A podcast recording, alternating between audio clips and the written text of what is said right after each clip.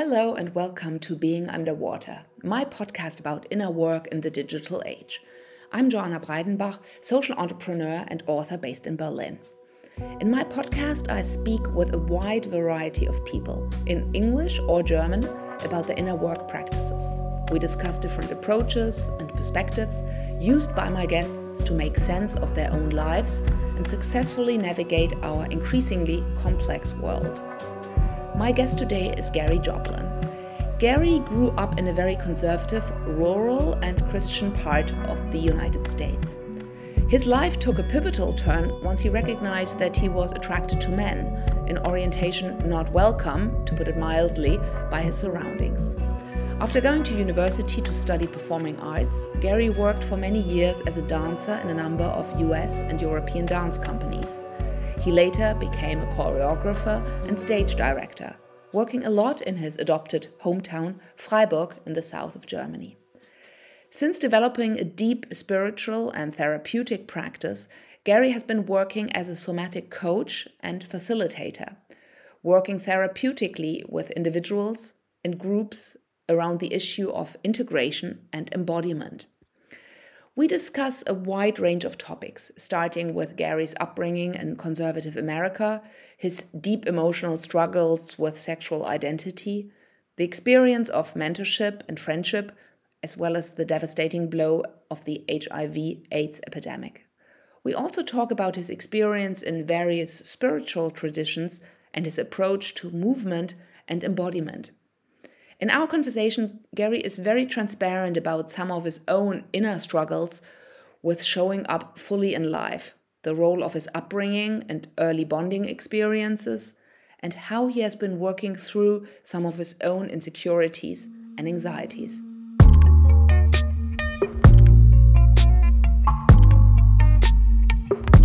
Hello, I'm here with Gary Joplin. Um, hi, Gary. Really nice to meet you. Hello, lovely to be with you also, Joana.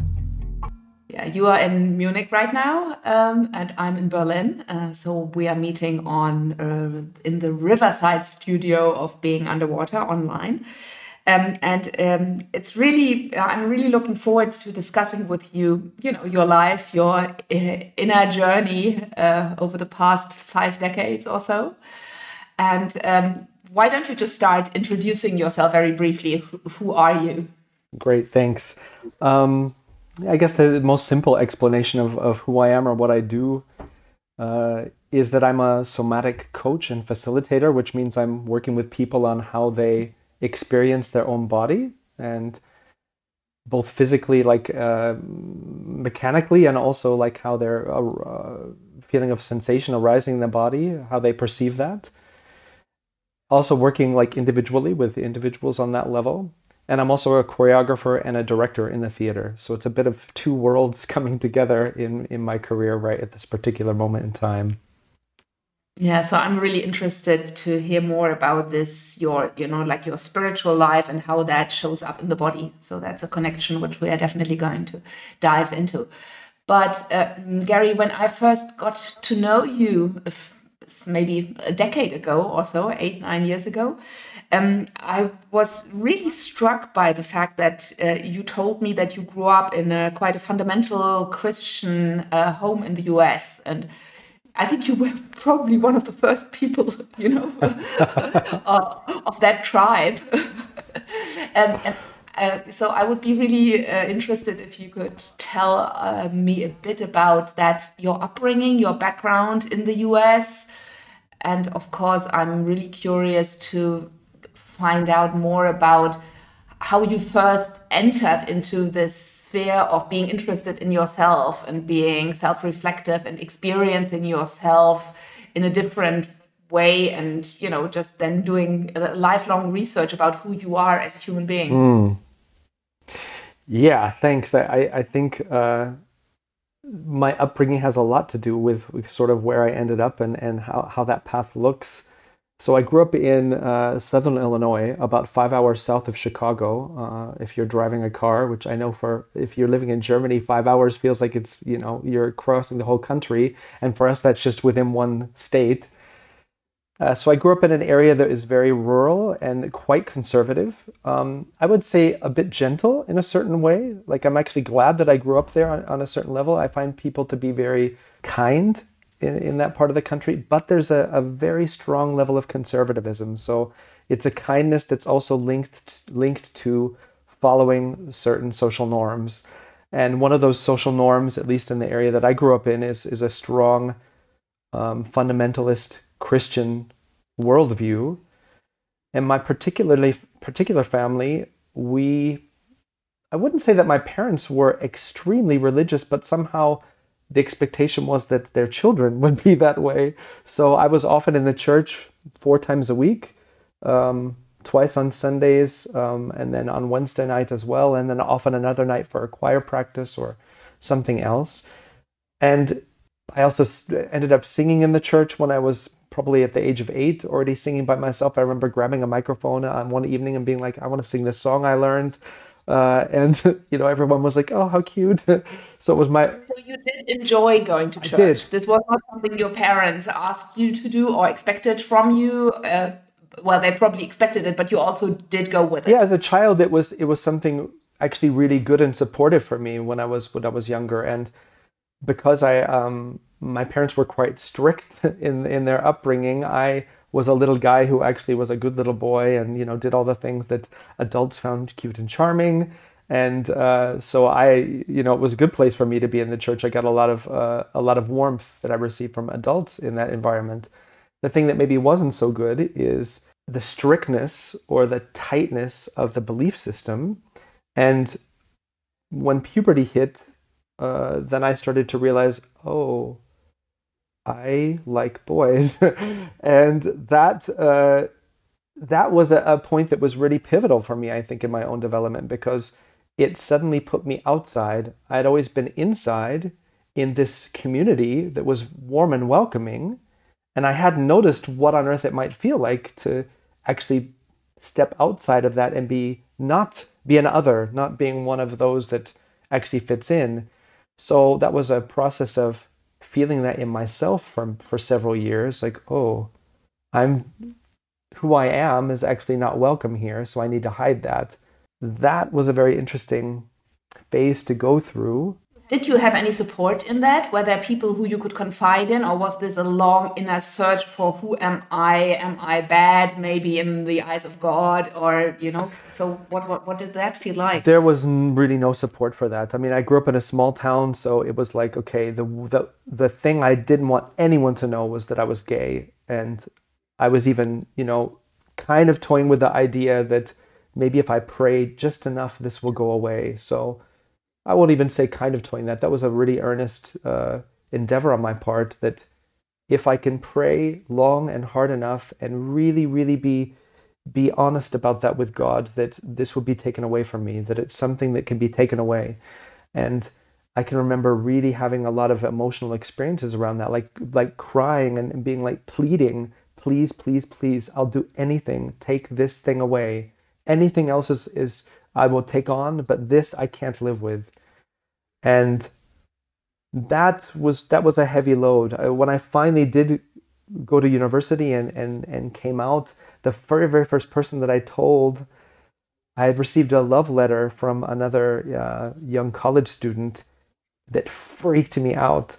I was like, oh my god, people know and somebody's seen, and um, I went to one of my best friends at that time who was a few years older and said I'm, I'm going straight to hell. I'm going straight to hell, and there's nothing I can do about it. There's no way that I can get out of this. And I was really distraught. Wow. So even at university, even at in your early 20s or whatever, you know, you were still very much identified with the belief system so that it made created so much pain in you. Definitely. Well, I was 19 at that time. And uh, yeah, it was a, also at that point, then I kind of turned my back also on religion and said, okay, you know what? If I don't belong to the club, then that I really don't belong to the club.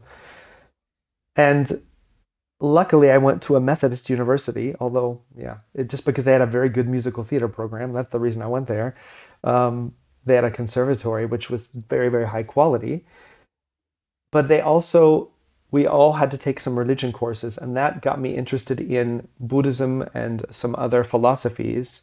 So at one point, um, I guess I was around 21 at that point, I also started to meditate. My, my initial reason for doing that was also that my emotional amplitude was so wide.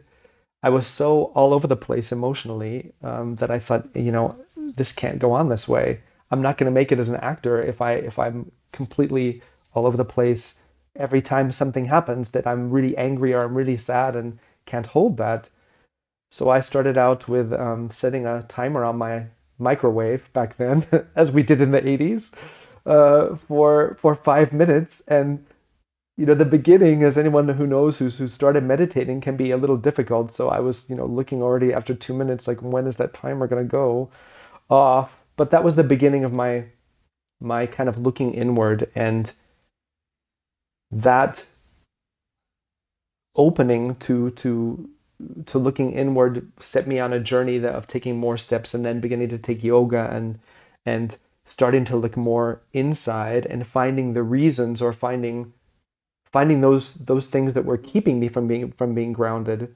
Like not just okay i'm not grounded what do i do about it? But actually giving me a bit more introspection and saying ah that's coming from this place and that's coming from this place did you ever do therapy in these these early years? Was that an approach, or was it more like a general religious orientation where you probably also looked for what do other religions have to say about about homosexuality or so? I mean, what what what happened in the, that period? Well, I got very lucky. In the program that I was doing, I, I was primarily a singer at that time, which is odd. Uh, anyone who knows me knows that I'm a, I'm a dancer, and that's that's sort of my, my thing. But I was a dancer in hiding, and uh, my voice teacher at that point, I had every week a private lesson with him as well, was also gay. And he kind of took me under his wing as, as a mentor and was like, okay, let's talk about this thing. Like, so he was really giving me some framing about what to do and what not to do. And, and also gave me some literature to, to read and, and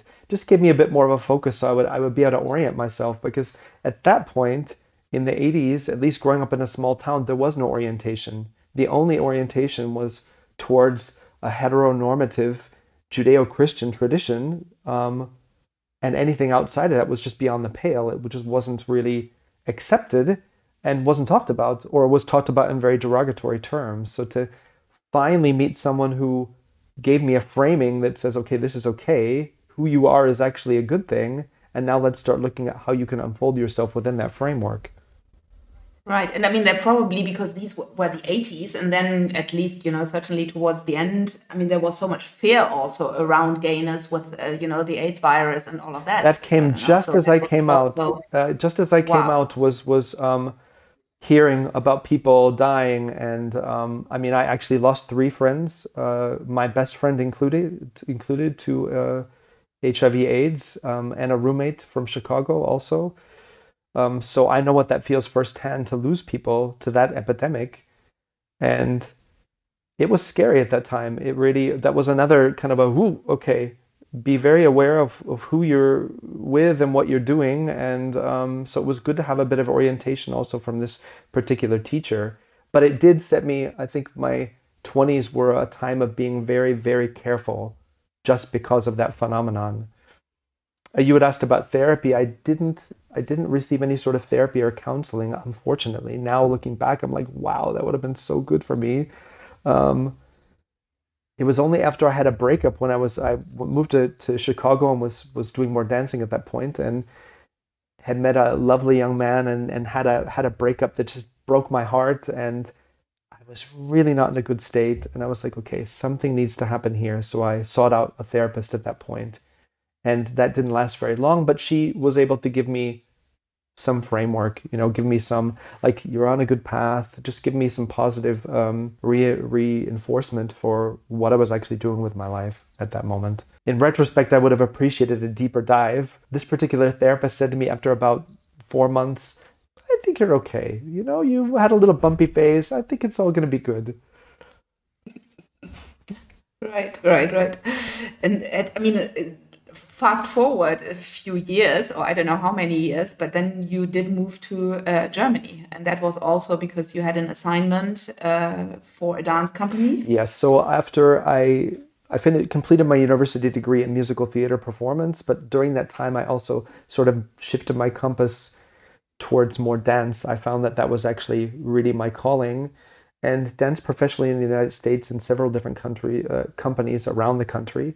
Ended up dancing in New York, and then when I was living there, encountered some people who worked in Europe, and I was like, well, that's intriguing. That really interests me. So I took a month off of work in, in New York and came over and just started auditioning for different companies and ended up getting a job in a, a company that I really, really enjoyed as a, with a guest contract in Basel, working with a group of people that I, I went to see a performance uh, before I did the audition and I went, whoa, this is exactly what I've been looking for. Like really high quality technicians, but all theater people, all people able to perform. Like it wasn't a group of, I danced in a ballet company where it was like looking at, at robots sometimes, you know, very technically advanced, but not, not a whole lot of warmth coming out. And to find a company where people were really on fire in their bodies and, and really communicating with the audience was a, a beautiful step. Mm-hmm. So, what was your inner work at that time? did had you followed a specific practice throughout these years? Uh, did you have a spiritual teacher? I would say the late late nineties were kind of me exploring everything under the sun. I was doing holotropic breath work, and I'd done Pilates and Feldenkrais, and was meditating in a Buddhist tradition, and had gone to a Zen Buddhist monastery, and was in a New Thought church, uh, so mixing uh, Judeo-Christian ideas with with Eastern philosophies. So I hadn't really focused in on one, I was still doing a little bit more cherry picking and taking a little bit of this and a little bit of that, which in retrospect I also found very helpful for where I ended up. And moving to Germany allowed me to then, okay, I'm dancing in a company, I have a bit more time on my hands to start uh, deepening my yoga practice. So I started spending a bit more time focusing on what my career might look like after I stopped dancing and I was convinced I was going to be a yoga teacher and open a yoga school.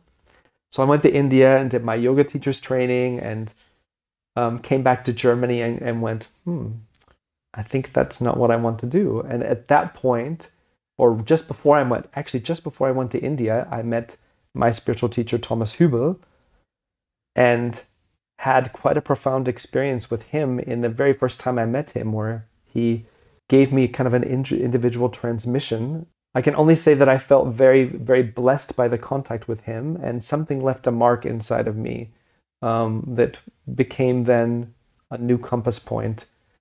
So that after my experience in, in, in India, which I'm very grateful for, but I really discovered being there, this is not the path that I want to take. It's a part of my path, but it's not the thing. And then coming back to Germany and and redefining myself as a choreographer in the theater, but also really finding a compass point in in Thomas and his teachings, um, which have been the background of my experience, my spiritual growth ever since that point when you were describing you know your eclectic search in the 1990s were there some life questions which were fueling that search? I mean what would you say have been some of the guiding drivers of your own inner work? Well i, I think part of my my particular emotional structure and maybe i'll come back to that later but just to say a little bit about it right now was being a performer in a you know in a high pressure situation. So i always found myself trying to navigate my inner stress level. And that's something i found very challenging. Being on the stage felt like a dream. That was amazing. No one could touch me. Then once i was on the stage no one can can say i'm doing it wrong or whatever. I just i'm on that stage and i'm with the audience or with my my fellow dancers in as kind of a communion that felt for me very spiritual. I felt in that moment I was in a very strong vertical as well as a horizontal connection when I was on the stage.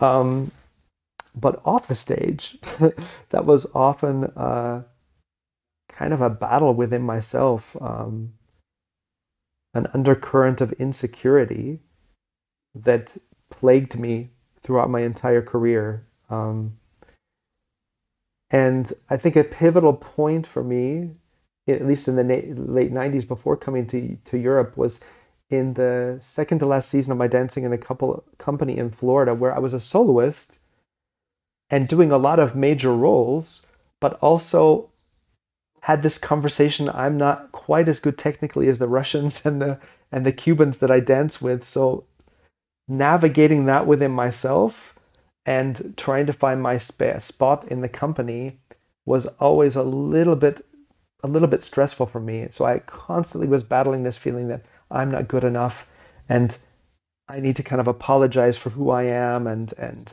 which is something I know now from from earlier you know earlier places in my in my childhood that's where that comes from. So that was sort of the background of my emotional experience. And in that season i got a phone call one week that my best friend was seriously seriously ill. And the next day i got a phone call from his parents saying why didn't you tell us that he had aids? And i said i had no idea. We were supposed to see each other in two weeks. And his partner then told me oh well we he had planned to tell you when he saw you in person. He didn't want to do it over the phone but the the the AIDS was very fast in his body. So he had had it for about two months, mm, at least detectable or, or where they knew about it. And at that time in the late 90s, he was on the wrong insurance program and couldn't get the new medication. So he was still taking the old medication that did nothing, that basically just weakened the, the person's own immune system. And oddly enough, he got a very, very odd spinal meningitis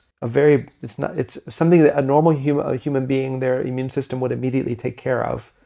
But for in his weakened state he got this uh, spinal meningitis this uh, viral infection and the doctor misdiagnosed us and thought it was just a sinus infection and he was gone within a week. It it wow. uh, so the last contact i had with him was talking to his boyfriend and listening to him moaning in the background. And yeah that was really, really, uh, uh, I would say, even more profound than my father passing. Although, you know, that's also a, something very important. But this was a person who I thought I would spend the rest of my life with, not in a, as a partner in a sexual way, but someone who saw me, saw my deepest weaknesses and my greatest strength, and loved me for all all of those ends. And it was the same for me with him. I loved that man incredibly and to feel him yeah i'm getting touched as i say it now to feel him leaving to know that that wouldn't be my future to be 80 years old and be able to reach over and whack him you know and and uh, share jokes or whatever really really cut like a a strong slice through the middle of my life. A life that was working very well. I had a nice relationship was dancing in a good company uh, you know, two miles from the Gulf of Mexico, being able to dive into the ocean every day, and life was very good. And this particular cut really did something with me. It um, was a, a, defining moment that made me stop and, and, and look at what was happening in my life and look at what I wanted and also look at the emotional underpinning of my relationships and I think that put me also deeper into a, another round of, of wrestling with God. like uh, the homosexuality was a huge wrestling match, and then this death was also like, what is that? How can that be? So this, you know, I mean, it's I find it so interesting because I never use the word God by myself, you know, for myself. I always translate it into creative force or source or, you know, consciousness. Uh, um, but I mean, has it always been easy for you to use the word God? And what do you understand now by it? Yeah, I would say that aside from that period of time no, it's always been used easy for me to use the word God. Even when I was against God, it was easy for me to use the word because then I had something like this is a thing I'm definitely against right now. Um, but I don't think of that entity or energy or intelligence as being, you know, a white man with a white beard with a gold G on his chest. That's not my understanding of that. And I would even say that it wasn't my understanding of that when I was growing up. I always had a very felt that like a very intimate relationship with a very warm and loving force. And that was also the discrepancy between the harshness of the teaching that I grew up because I was like, this doesn't match my felt sense of what happens when I align with this energy. there is certain, I mean, I can hear that you have a felt sense, uh, which includes warmth uh, and, and, connection. Um, and I'm just wondering, you know, whether you have more of a conceptual idea of what you are connected to. Yeah, on the conceptual idea, I would say that I understand God as being the vastness of intelligence in all spectrums and that that doesn't feel like it's a low it's a local it's a non-local intelligence i'm a part of that intelligence but i'm perhaps maybe a fragment of that intelligence a fragment of what the vastness of that happens to be so i feel intimately connected and yet there's the thought of of a, an ever possible expansion within that vastness and you had asked about my my felt sense in it I think without wanting to put myself into a very esoteric corner of the world, I had a, an important. This also relates around to my sexuality. Right as I would have been in the eighth class, where I was really starting to feel what was happening in my body, um, hormones, and like you know, looking at my friends and thinking like, hmm, something's happening. like there was a, a a guy, I won't mention his name here, but a guy from my hometown from another school, and at that point, I was playing on a basketball team. Every time I would see him, I couldn't breathe and my hands would start sweating. I didn't really have a framework around being gay, but I was like, wow, he's the most beautiful thing I've ever seen in my life. And uh, something happens inside of me when I see him, um, which is sort of the bedrock on which, okay, I mean, you can't deny that. You can't deny that kind of a, a physiological, emotional happening, this kind of earthquake happening in your body. Well, that continued, of course. And I was at a church camp in my hometown. So the, part of being in this fundamentalist um, tradition is that the religion becomes really the backbone of, of your daily life. And I grew up in a tradition where we weren't allowed to wear short pants. Women weren't allowed to cut their hair. We shouldn't, I wasn't allowed to go to movies until I was in the fifth class. Um, singing and dancing, unless they were for God, were not allowed, which is ironic that I became a dancer, I think. a little bit of protest, I think, in that action as well. But right at this time where I was was starting to feel my sexuality emerge and feeling those those things happening in my body, I was at this church camp and in one evening I had a very, very strong experience of there being I wouldn't even say a beam of light. I felt like a, a, locality of a certain frequency of light in the room. And I was like, whoa, that's interesting. And it came with a, like, I'm seeing something, but I'm also experiencing my body like kind of a, a warm bath that felt very inviting, soothing, intimate. Yeah, I'm trying to find another word for it, but, but, but something that felt amazingly, amazingly loving. And that arose one one evening and in the spiritual tradition that i grew up in that we would consider being filled with the holy ghost. It was a very strong experience and i was crying and but it felt like uh, something being cleansed inside myself that being juxtaposed then with what was happening inside of me so i i, I went back home and they report those kind of things back to your like it, we I had a little interview after that that uh, church camp and the adult then asked me if I'd had any spiritual happenings. And I was like, hmm, well, I guess that would fit under that. And I explained my experience. And they were like, oh, yeah, that's that, that sounds like you were filled with the Holy Ghost. And I was like, okay, okay. Uh, but back then, home and the next week in church, they announced that. And my mother was sitting next to me and she said, that did not happen. Like that definitely you are not that. And i was so filled with shame. Already this this place inside of me that was like yeah i'm wrong anyway. And then to have this very very very precious light experience being pressed down i think that that had a huge effect on me that had a that made a kind of a split inside of me. And you know i don't blame my mother for, for, for that that she was responding in the way that she thought was appropriate to me. I think she could detect that i don't know that she would have said that i was gay but definitely there was the thought that there was something a little off in her eyes with who i was and how i was expressing myself. So was this a kind of reference experience for you which you then longed for in you know your the inner work and the spiritual practices that followed have you been trying to, you know, in a way go back to that stage or? Well, I wouldn't say consciously, but there was always a hunger or a, there was always something pulling me into a fascination with with uh, with energy and a fascination with how energy and the body mix. So that sort of took me into you know what I'm doing now as a as a dancer. I was also doing a lot of yoga and a lot of other things, but I started doing body centered meditations to calm my own nervous system. And I found through that work that I was able very easily to not only regulate my own nervous system, but to start to feel subtle movements in the body. Being able to, to easily feel like, oh, I can connect to my lung and I can feel what's happening there, and I feel the weight and the shape, and oh, something relaxes when I connect to that so, already doing a lot of my own inner work along that line.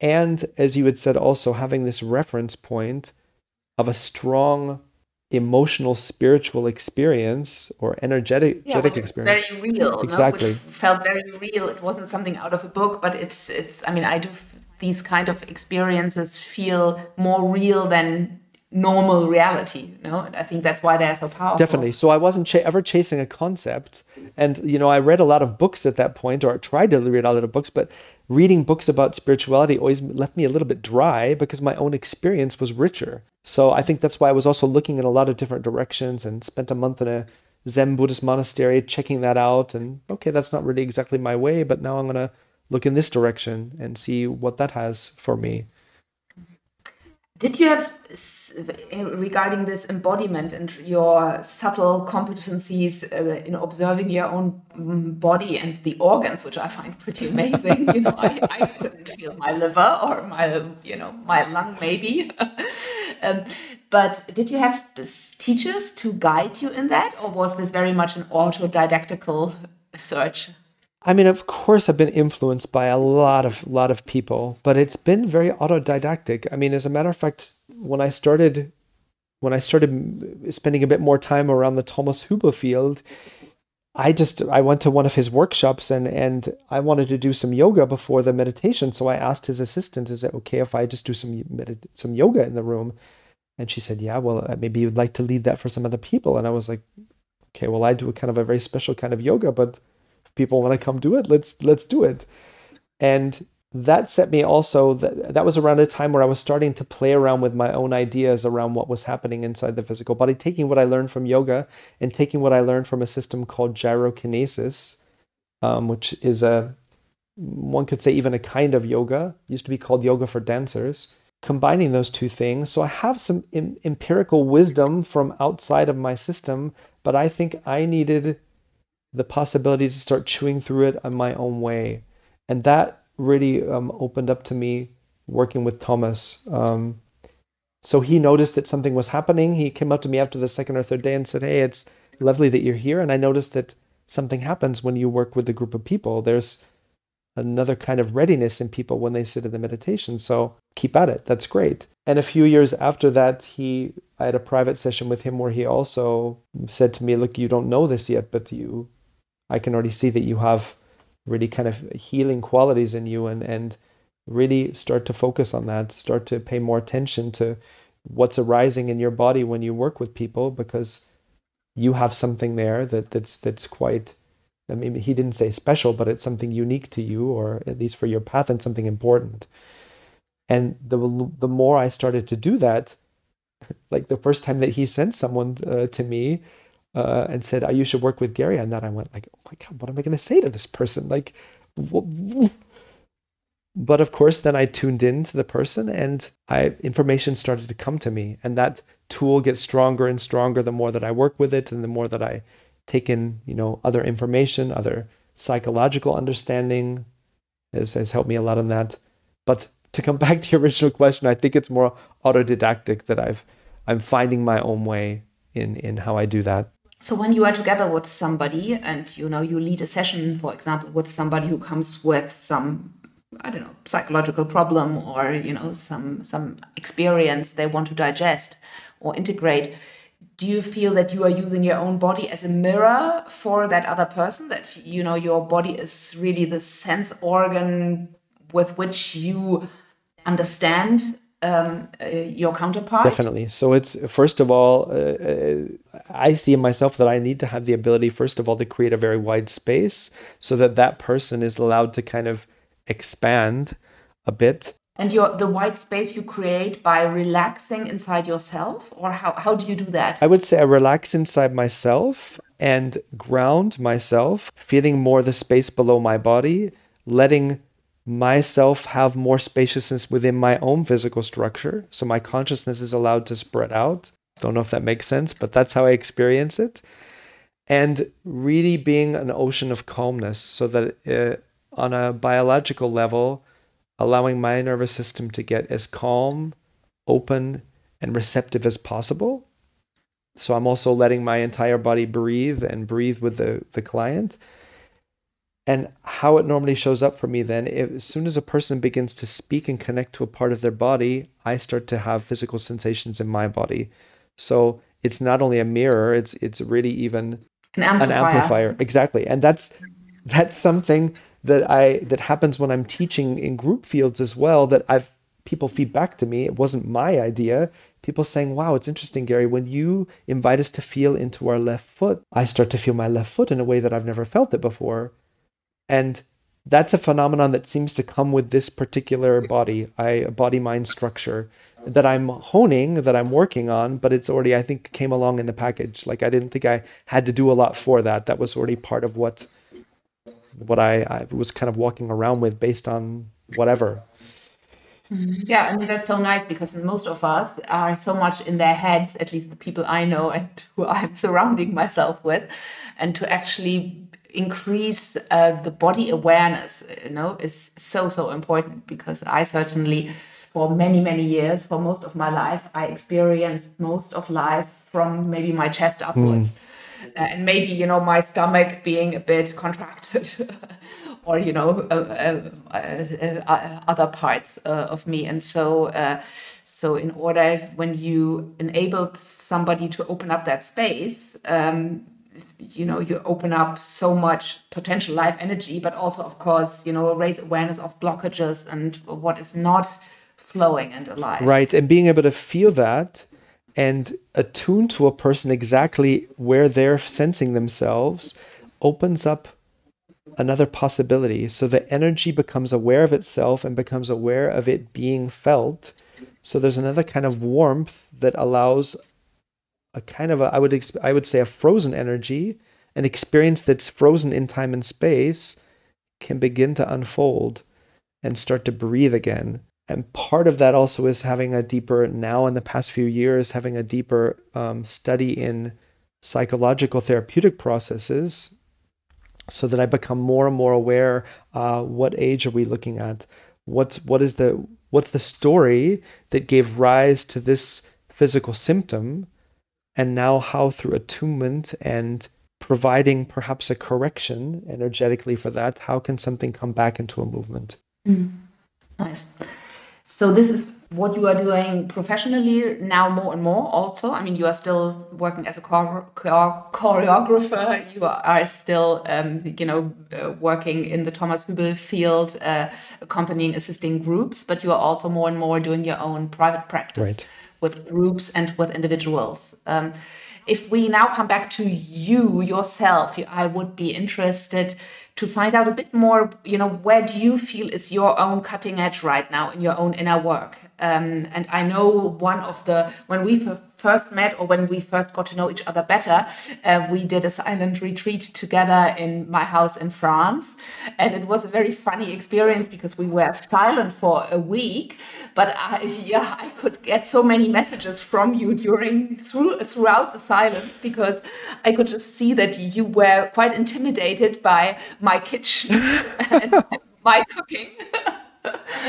and that you know there was this this this this feeling of am i doing something right or wrong you know? And so for me that has always been an interesting paradox in a way because i've experienced you in group settings very confident and very open and you know uh, going for something.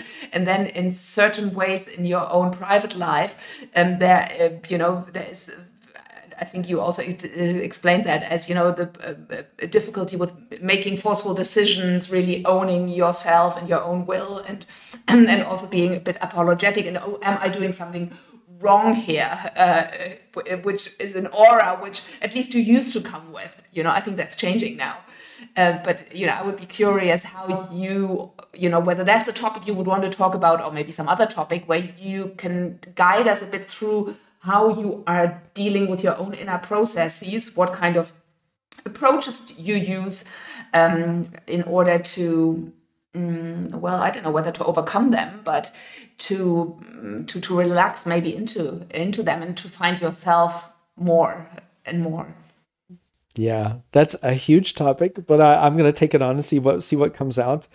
I, I it's definitely a walking question, so I feel like I'm in a, in a uh, time of transition right now around that question. But just to say, first of all, around that that, that was also a, a very important uh, point for me to look at myself, looking at myself in this meditation retreat, because I literally, just to give context, we're sitting and and Joana, you you um, managed to create such a, a lovely, lovely space. So that has nothing to do with you, has only to do with me. Just to say that, being quiet and being in this very well kept kitchen and nice silver, and you know, I come from a very simple background. So there was a, conversation in my head, like, okay, there's a certain way that things need to be done here, and I can't even ask how it, it needs to be all done in silence. So I'll come back to where that comes from, but my experience in the, in that week was like I eat very slow also, so I was always the last one eating. And I can remember that we, we bought this really crunchy, delicious bread, but it was like a torture because everyone else was sitting, finished eating, and I was chewing this crunchy, crunchy bread, and like every fiber in my body was going, oh, I'm doing something wrong here. Or I also was on duty to to cook um, a soup that I'd never made during that week, and I somehow misjudged the time that I would have need to do the the the. Although I I started well in advance, but I'm quite slow at, at cooking, and and it was something I never cooked before, so you know, I'm relaxed, and then suddenly it's getting the time, the clock is ticking, and I see that I'm not going to get it done. And there was so much fear arising in me. It was like my whole early childhood feeling of not belonging and not being able to do anything at all right came so online in that moment. And I literally must have been walking around with my eyes full of terror as I was walking through the kitchen trying to make this this soup so my inter and it's so amazing no because in silent retreats all of these things which we normally pass over yeah. in everyday speaking life you know are so amplified and so under such a magnitude lens that they just appear to be everything there is and it was that week was all about my early childhood trauma if you will say it really being amplified in I'm walking too loud. You know, I'm eating my bread too loud. I'm too slow at eating. I'm cooking this wrong. You know, whatever it was, there were all these conversations coming to me about like, there's nothing I can do here that's right.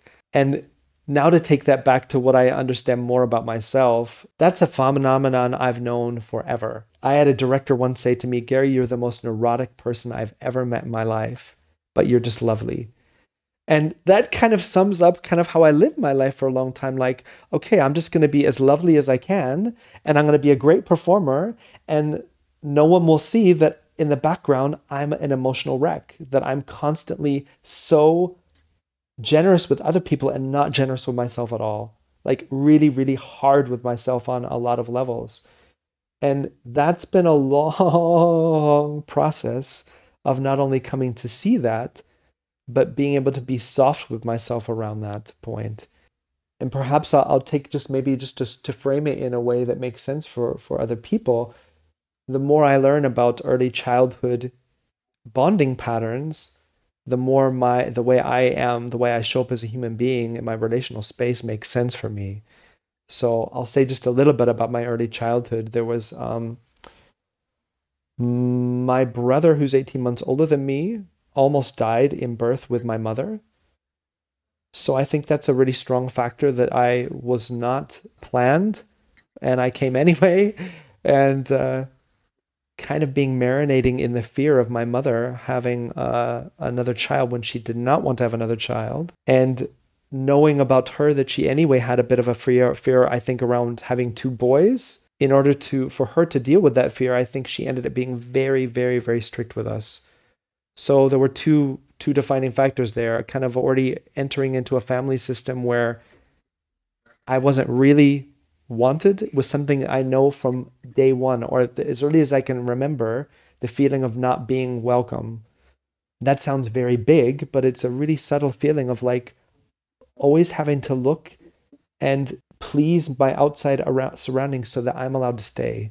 That's probably the deepest relational imprint that I have is to check outside what's expected and do that as well as you can and don't even make a little move away from it. So if you take that as a, as a basic framework for which I, I need to belong, coupled with this little guy who had a lot of energy, um, was actually quite probably chaotic, very fast. I wanted to do everything. I wanted to play instruments and sing and, and do whatever, climb trees, and, and I was all over the place. And a mother that really needed me to be not that there was some physical violence that happened also in my family around that and just that that added up all to my learning how to constantly kind of read the emotional field with a mother who could at any moment start swinging a belt.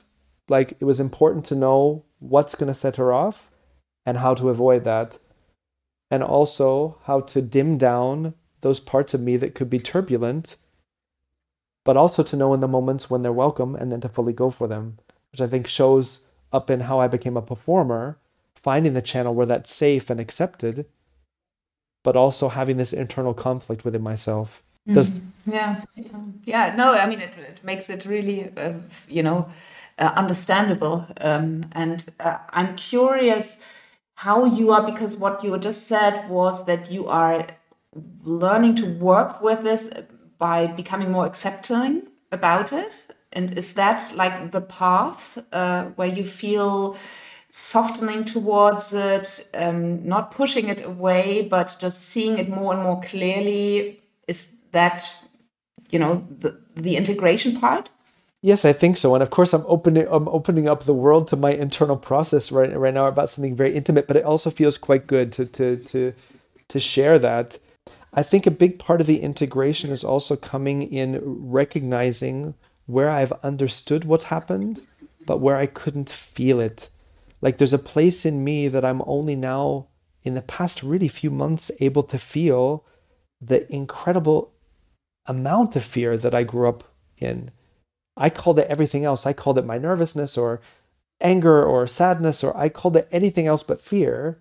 And once I've been able to really tap into that, like really deep in my pelvis, like this layer where I hold attention that also kept me from actually being able to ground my physical body for many years. This, ugh. so it's like an onion. One, I think one one removes a layer of, or, or comes into contact with a layer of information and processes that, and then there's a physiological, emotional, and energetic change that happens.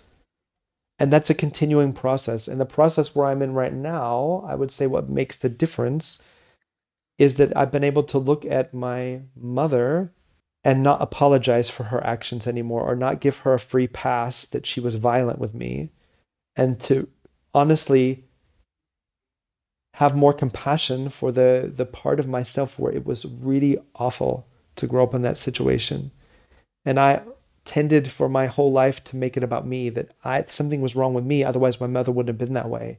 And really to look at that honestly and say ah the child was identifying with the mother's fear the child was identifying with the rage the child was identifying with all those things and making it trying to find a way that I could adjust myself to to deal with that.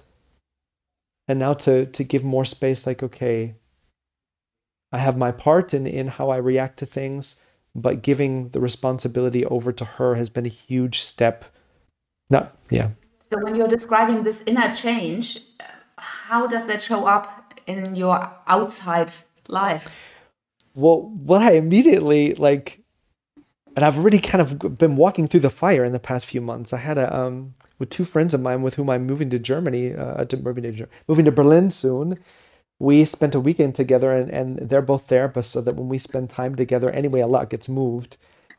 And over the past six months, I've been diving deeper and deeper into this process, but something has shifted in that conversation and in, in several conversations since then where I kind of could lay it on the line and be like, let, let how awful it was for me be be present and not hold it back like oh it wasn't so bad that seems like such a simple thing but it's really fundamental the way i see it showing up now is that i i know what i want i was kind of trained i think from an early age to like not know what I want, always know what the other wants, always look outside, and always be aware first and foremost what's happening in the others is more important. And if I have time, look and see what I want. But it often left me in a state of not knowing. You know, I, in high school, I would go to a McDonald's and stare at the board and not know what I wanted to eat. And this sounds so ridiculous, but people would make fun of me. And I was like, I, I don't know. I don't know what I want. And I will have to like just create something that I know that I would want. At that point, I wasn't vegetarian. I would want a Big Mac, so I'll order Big Mac, but I don't know that that's what I want. Like mm-hmm. th- almost having this whole mechanism shut off within myself. And I feel that, I mean, through the past years anyway, coming more online, but something happened in the last six months where I'm like, oh, I'm not so concerned about who I'm disappointing outside. I'm much more concerned about what's my inner state and, and how compassionate or, or loving I can be with myself. And I know what I want right now. And that's an amazing feeling. That sounds so basic for some people. Like, what do you mean you don't know what you want? But for me, it was completely blocked by this needing to look outside first and foremost. Um, so I find myself in a beautiful place of transformation now, leaving a place I've lived for 16 years, changing my job, um, just starting a new relationship, uh, a lot of things are like coming into a different state of flow through that, turning my lens back inward towards myself. Okay, well, it's going to be fascinating to, to, to see you in that because I can fully understand that you know everybody loves you you know you are really you know mr eh, wonderful, nice guy in many ways. And I'm really looking forward to just you being a bit more assertive and just, you know, edgy and not accommodating me or, uh, you know, other people. Uh, because I think that's a really beautiful movement of self actualization yeah. and of, you know, you becoming more, move, moving really into your own radiance uh, and, and your own specific. Um, yeah being i'm going to take that phrase moving into my own radiance that's beautiful joana i'm just going to take that as, as as something to put in my bag with me okay okay so we'll do like a radiance measurement okay whenever i'm going to give you a reading. Okay i can't use my body as an instrument like you do uh, but um, maybe i can uh, look at your own specificity specificity. Beautiful Wonderful. Well, thank you so much. It was really enjoyable talking to you, Gary. Thanks. Thank you, Joana. Also for me, really lovely. I was a little nervous beforehand, like, ooh, what, what's gonna fly out of my mouth right now? But um, it was was just lovely to share with you. So thanks.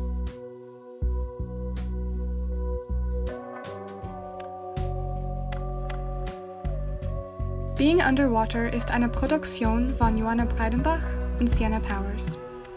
Die Musik stammt von Angus Sewell McCann und Vincent Augustus. Wenn dir Being Underwater gefällt, freuen wir uns, wenn du den Podcast abonnierst, bewertest und kommentierst. Das hilft uns dabei, ihn zu verbreiten und bekannter zu machen. Du findest unsere Homepage auf anchor.fm-being underwater oder auf johannabreidenbach.de.